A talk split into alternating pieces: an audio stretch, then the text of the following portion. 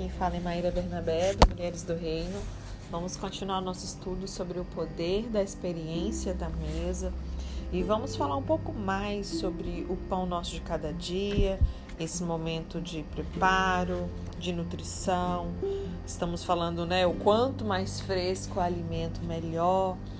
É, e aí, tem até um exemplo que a Dev dá no livro, né, com relação à mãe dela, que sempre trabalhava fora.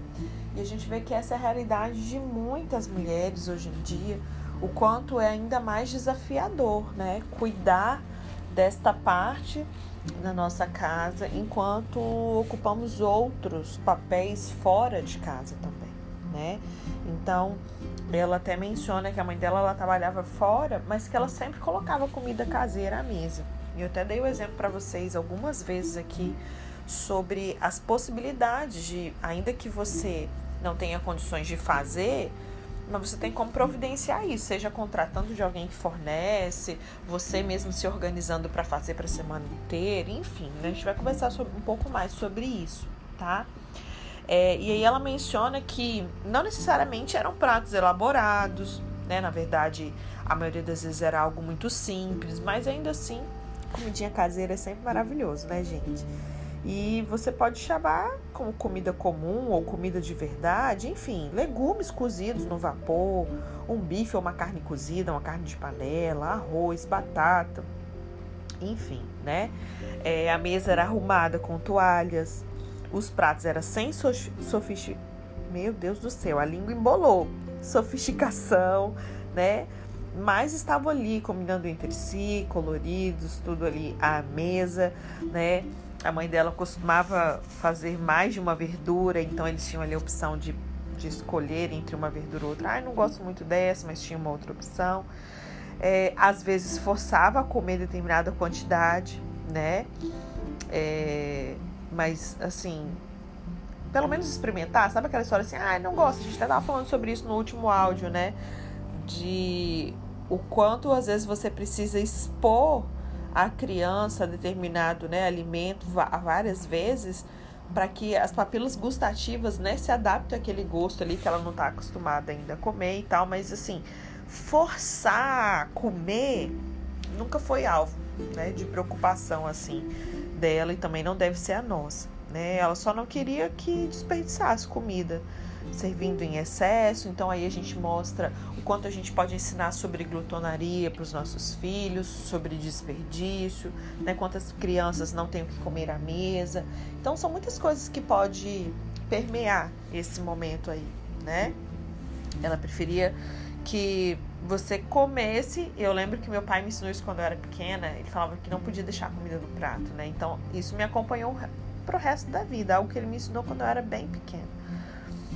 É, ela comentou também, deixa eu ver aqui, ah, uma dica sobre essa questão dos filhos, né, na cozinha, é, de envolver eles ali é, na arrumação, de ah, enquanto vamos ver quem enxuga a louça mais rápido, enfim, essas dicasinhas que a gente pode trazer a família para dentro da, do espaço da cozinha para tornar esse momento assim em família também, né? Porque também não adianta a mamãe ficar na cozinha se matando de lavar, cozinhar, lava a vasilha antes do almoço, do, durante, né? Enquanto você está preparando o almoço, quando termina tem que ir de louça para lavar, daí porque você já tem que fazer o café, já tem o jantar, enfim, é muita coisa para uma pessoa só de fato fazer. Então, se nós temos toda a família envolvida no processo, é, facilita um pouco. E aí, antes que você venha com vários argumentos, ah, mas aqui ninguém me ajuda, ah, meu marido não sei o que lá, não foca nisso ah, um filho te ajudar, vai aos poucos, porque assim também, a gente viveu a vida inteira de um jeito, do dia para noite quer que todo mundo mude. Não vai acontecer, é um processo, né? É, voltando a falar sobre essa questão do preparo das alimentações, nós somos muito abençoados por tantos produtos hoje, né? Serviços, não só produtos, como serviços disponíveis hoje para nos ajudar nessa questão dos preparos para as nossas refeições saudáveis com mais rapidez, inclusive, porque muitas das vezes o argumento é não tenho tempo. E graças a Deus nós temos muitos recursos disponíveis hoje. Então, por exemplo, hoje muitos dos supermercados eles oferecem as frutas e verduras já pré-cortados, né? As saladas coloridas ali já prontas, já empacotadas. A seção, por exemplo, de congelados também tem verduras de verdade já cortadas, prontas para ser retiradas ali do pacotinho, né? Não é preciso aí você ficar em lágrimas cortando cebola se você não gosta, já tem ali as cebolas já cortadas, tudo certinho. Enfim, existem muitas opções para facilitar bastante o preparo das refeições saudáveis nas nossas casas. E aí muitas mães que trabalham fora, né, ou que são ocupadas por outros motivos, enfim, podem desfrutar dessa conveniência de cozinhas do tipo de linha de montagem. Esse tipo de empreendimento comercial, ele conta com as receitas que você pode escolher, com ingredientes frescos, já picados, ralados, frango desfiado e por aí vai, né? Pronto simplesmente para você medir e montar ali a sua refeição. Refeições podem ser congeladas e servidas depois, né? Então, assim, sempre tem uma alternativa.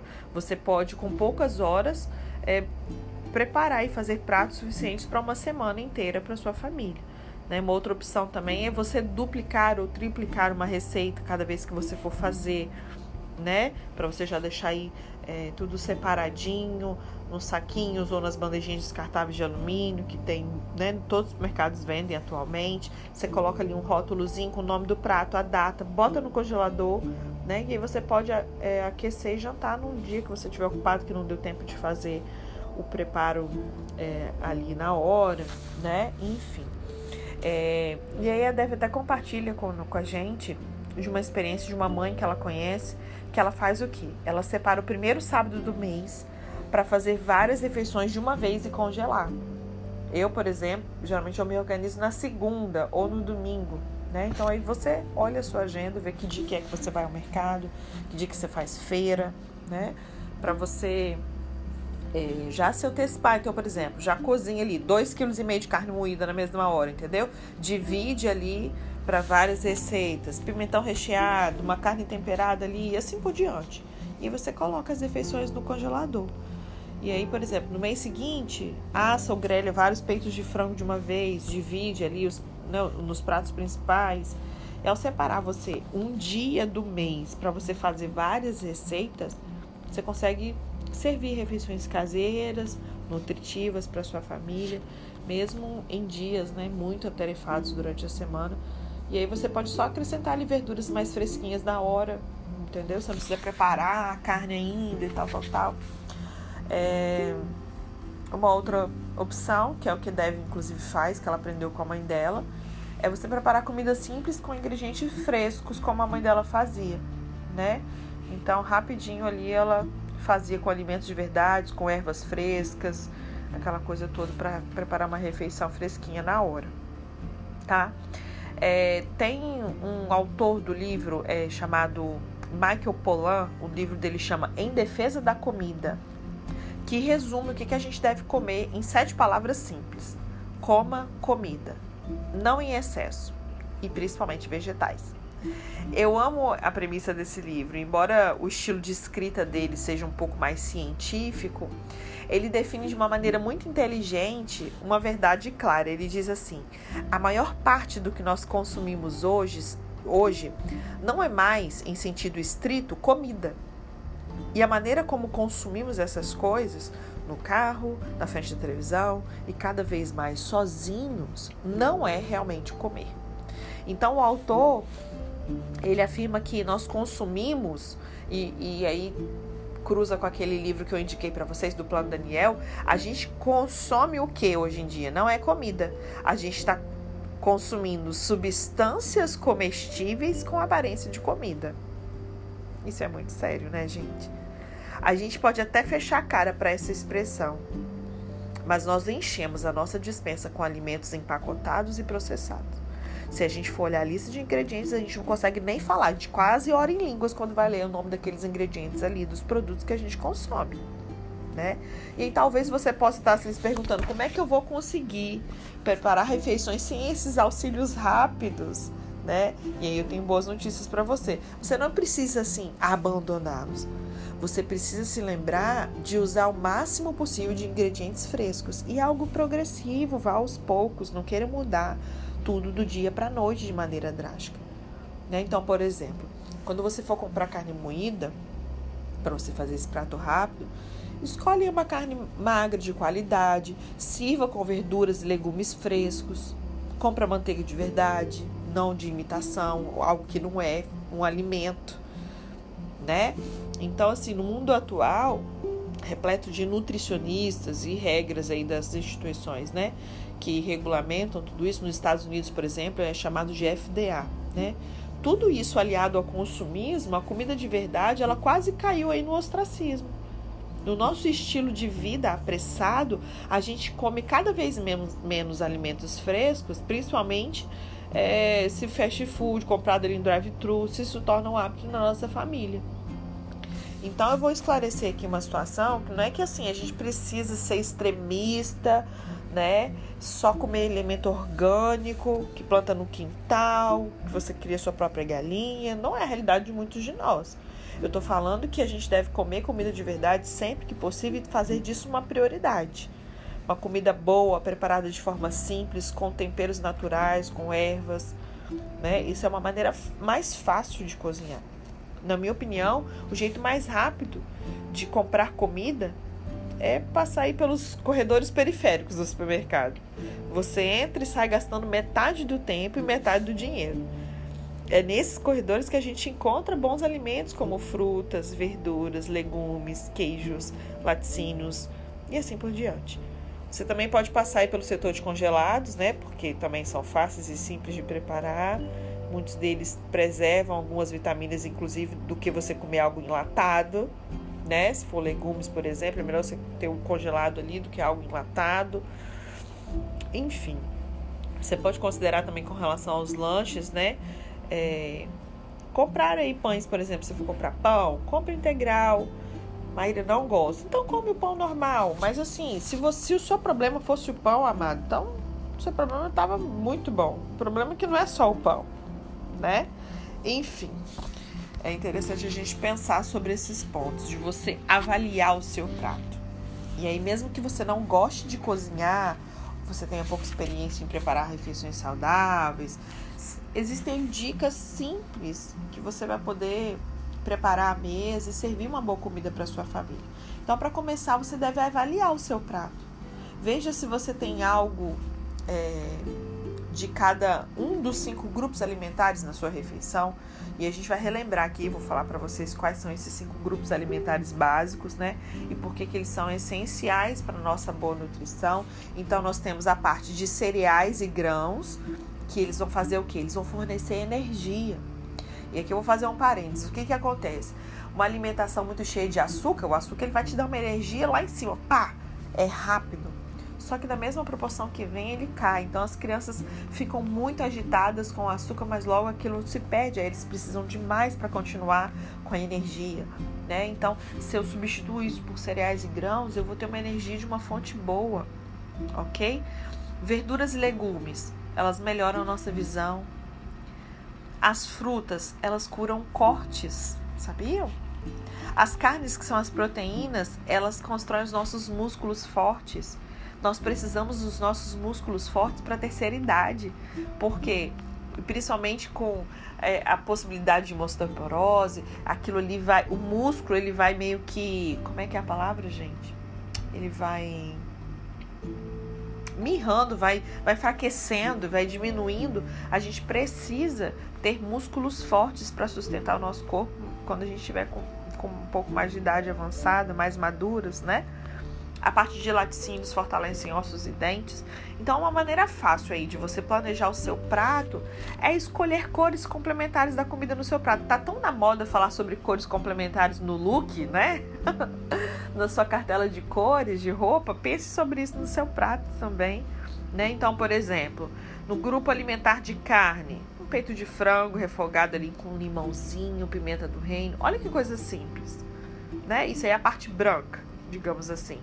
Legume, uma batata doce assada. Vai ficar meio amarelinho, laranjinha ali, dependendo do temperinho que você for usar. A verdura, um laticínio, um brócolis, por exemplo, cozido no vapor. Você pode botar um queijinho derretido em cima, ou seja, já vai ter verde e amarelinho aí no prato. Uma fruta, né? Você pode colocar ali um, um na saladinha uma manguinha cortada, amarelinha, né? É, você pode Ai, sei lá, gente. Mas assim, é importante pensar nessas cores no prato também. Né? E é uma refeição como essa, ela fica pronta em menos de 30 minutos. E você vai ter um prato colorido e nutritivo para sua família. E aí, sempre que possível, é, faça essas escolhas com todos os cinco grupos alimentares, entendeu? Mas assim, sempre com cores. Evite colocar assim, couve-flor, arroz, é, tudo branco, não tem? Faz um, um esqueminha para deixar o prato coloridinho, porque ninguém acha empolgante comer tudo de uma cor só, né? Lembre-se que cozinhar é uma arte e assar é uma ciência. Então, como na arte, ao cozinhar você tem liberdade para criar e fazer adaptações também, né? E ao assar é preciso seguir a receita. Talvez seja por isso que eu prefiro cozinhar, porque eu amo fazer do meu jeito. Se você me perguntar, mas como é que faz? Ah, é tudo no olhômetro, que eu vou improvisando ali, né? É, então, pra gente finalizar, recapitulando tudo isso que a gente falou, né, no último áudio de hoje, é, nós precisamos fazer da mesma prioridade, ok? Faça uma lista aí de coisas para esse retorno à mesa se você ainda não conseguiu trazer isso como prioridade ainda é, na sua casa, né? Peça perdão ao Senhor por você ter transgredido esse precioso princípio até hoje e comece a mudar as suas prioridades hoje. Amém? Deixa a sua mesa livre, para de usar ela como lugar de todo mundo colocar um monte de coisa em cima, de entulhar coisas. Aumente o número de refeições que vocês fazem juntos em casa. Aos poucos você vai inserindo. Ai, Maria, a gente não consegue durante a semana, não tem problema. Começa com uma refeição juntos ao final de semana e aí vai aumentando isso progressivamente, aos pouquinhos, né? Nada de maneira forçada, tá? Faça isso com muita sabedoria, com muito amor.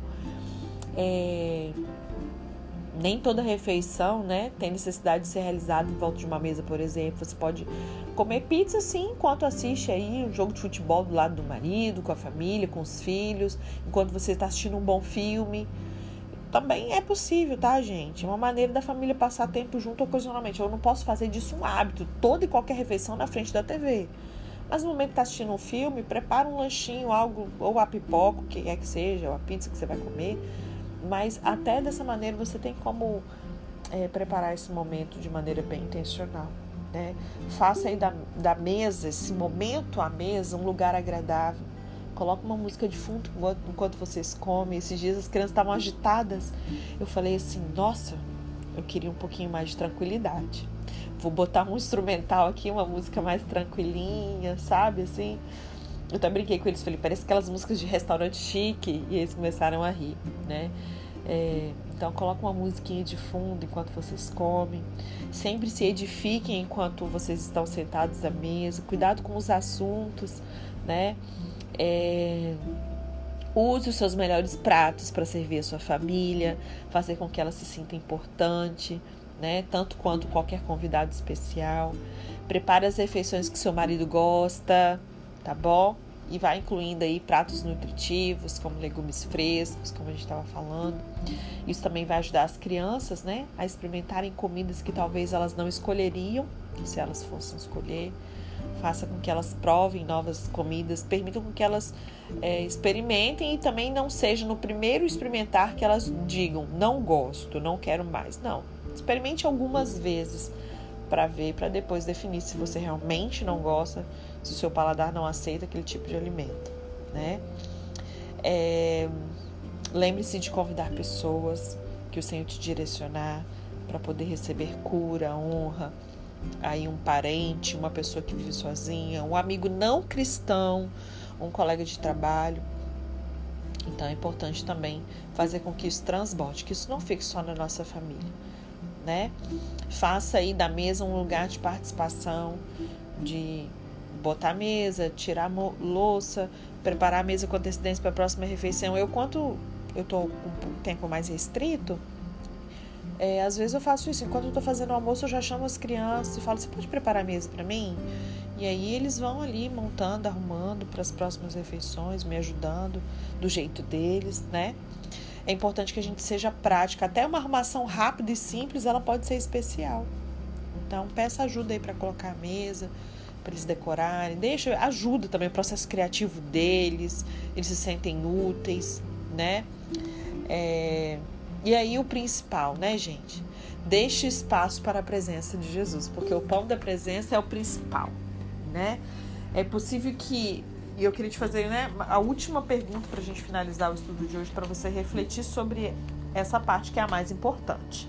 Porque não adianta nada, já falamos sobre isso. Não adianta você morar numa mansão, ter uma mesa de 12 lugares, taças incríveis, louças caríssimas, se o pão da presença não estiver ali. Se não existe espaço para a presença de Jesus em meio a essa mesa. Né? É possível que o simples fato de comermos juntos à mesa possa começar uma obra sobrenatural na nossa família? Você crê nisso? Se não crê, eu quero te desafiar a crer e a pensar sobre isso. Será que o mover de Deus que você deseja, ele pode acontecer enquanto a sua família se assenta à mesa no seu lar? Pensa os pais vindo direto, né, para casa do trabalho, as mães precisam planejar com antecedência o que vão cozinhar, os filhos precisam sim ajudar a arrumar a mesa e a tirar a mesa. Isso é uma questão de família né? Seja você casada, solteira, com ou sem filhos, o pão da presença, ele quer se encontrar com você à mesa, mesmo quando você vai fazer a sua refeição sozinho. É possível. Eu quero que você pense, pense, pergunte, se questione. É possível que Jesus queira jantar com você à sua mesa, mas que pode ser que ele não consiga? Porque a sua vida está tão absorvida por outras coisas que não tem espaço para ele? Será que você está tão ocupado correndo atrás de coisas, correndo para lá e para cá, que não participa mais da mesa com o Rei dos Reis, o Senhor dos Senhores? Você tem essa consciência quando você está à mesa? Será que ele está batendo a porta, mas você está muito distraída para conseguir ouvir ele? E eu quero te desafiar a abrir a porta, a preparar a sua mesa e permitir que a presença dele seja com você e com a sua família. Amém? Deus te abençoe e até amanhã.